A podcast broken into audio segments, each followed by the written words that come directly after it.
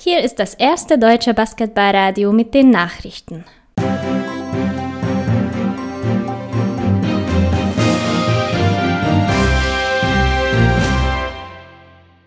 Die Tagesthemen mit Finn Erhardt am 21.08.2020. Guten Tag, das sind die Themen.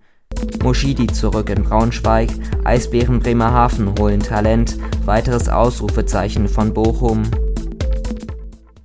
Aufgrund von undiszipliniertem Verhalten suspendierten die Basketball-Löwen Braunschweig Kostja Moschidi in der vergangenen Spielzeit. Unter dem neuen Alleingesellschafter Dennis Schröder bekommt der Flügelspieler jedoch eine zweite Chance.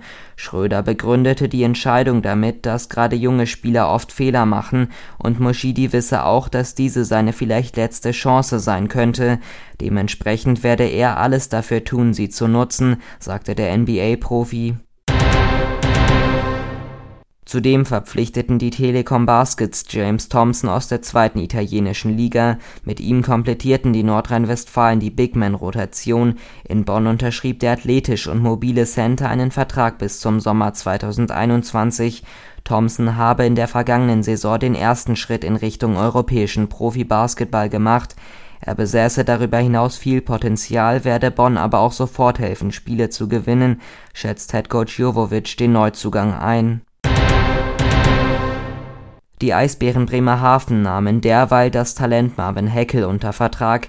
Der von den Baunach Young Pikes kommende 23-Jährige erhielt bei den Eisbären einen Kontrakt für zwei Jahre. Außerdem lief Heckel in der Easy Credit Basketball Bundesliga sechsmal auf und erzielte 2,5 Zähler im Schnitt weil die Basketballabteilung des Schalke 04 den Rückzug aus dem Profigeschäft vollziehen wird, suchte Leistungsträger Johannes Joos einen neuen Verein. Diesen hat er jetzt in Bochum bei den Sparkassenstars gefunden, die mit ihm ein weiteres Ausrufezeichen in Sachen Neuverpflichtungen setzten Nachdem Jos in Trier 2018 und 19 starke 13,6 Punkte erzielte, zog es den Center nach Schalke. Auch dort zählte er zu den Leistungsträgern mit 8,8 durchschnittlichen Punkten. Ausschlaggebend für sein neues Engagement sei gewesen, dass er wegen eines Studiums in der Region bleiben möchte. Das waren die Kalovo Basketballradio Nachrichten. Die nächsten Nachrichten gibt es in einer halben Stunde hier auf Basketballradio FM.